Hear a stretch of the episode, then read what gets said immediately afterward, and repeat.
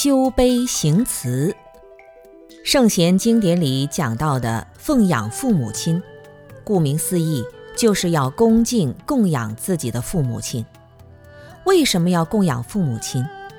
一个人想获得福报，最主要的方法就是对众生怀有慈悲之心。有的众生在过去生没有慈悲的习惯。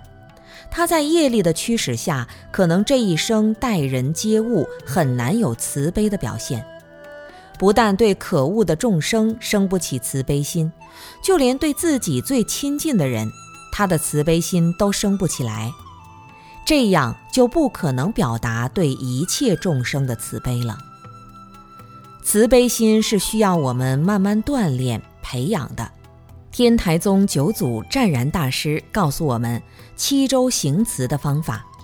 第一个要修慈悲的对象就是自己的父母亲。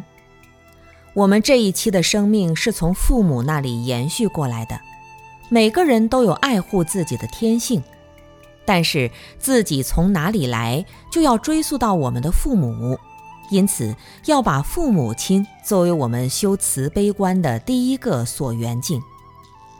行慈是给众生快乐，修悲是替众生受苦。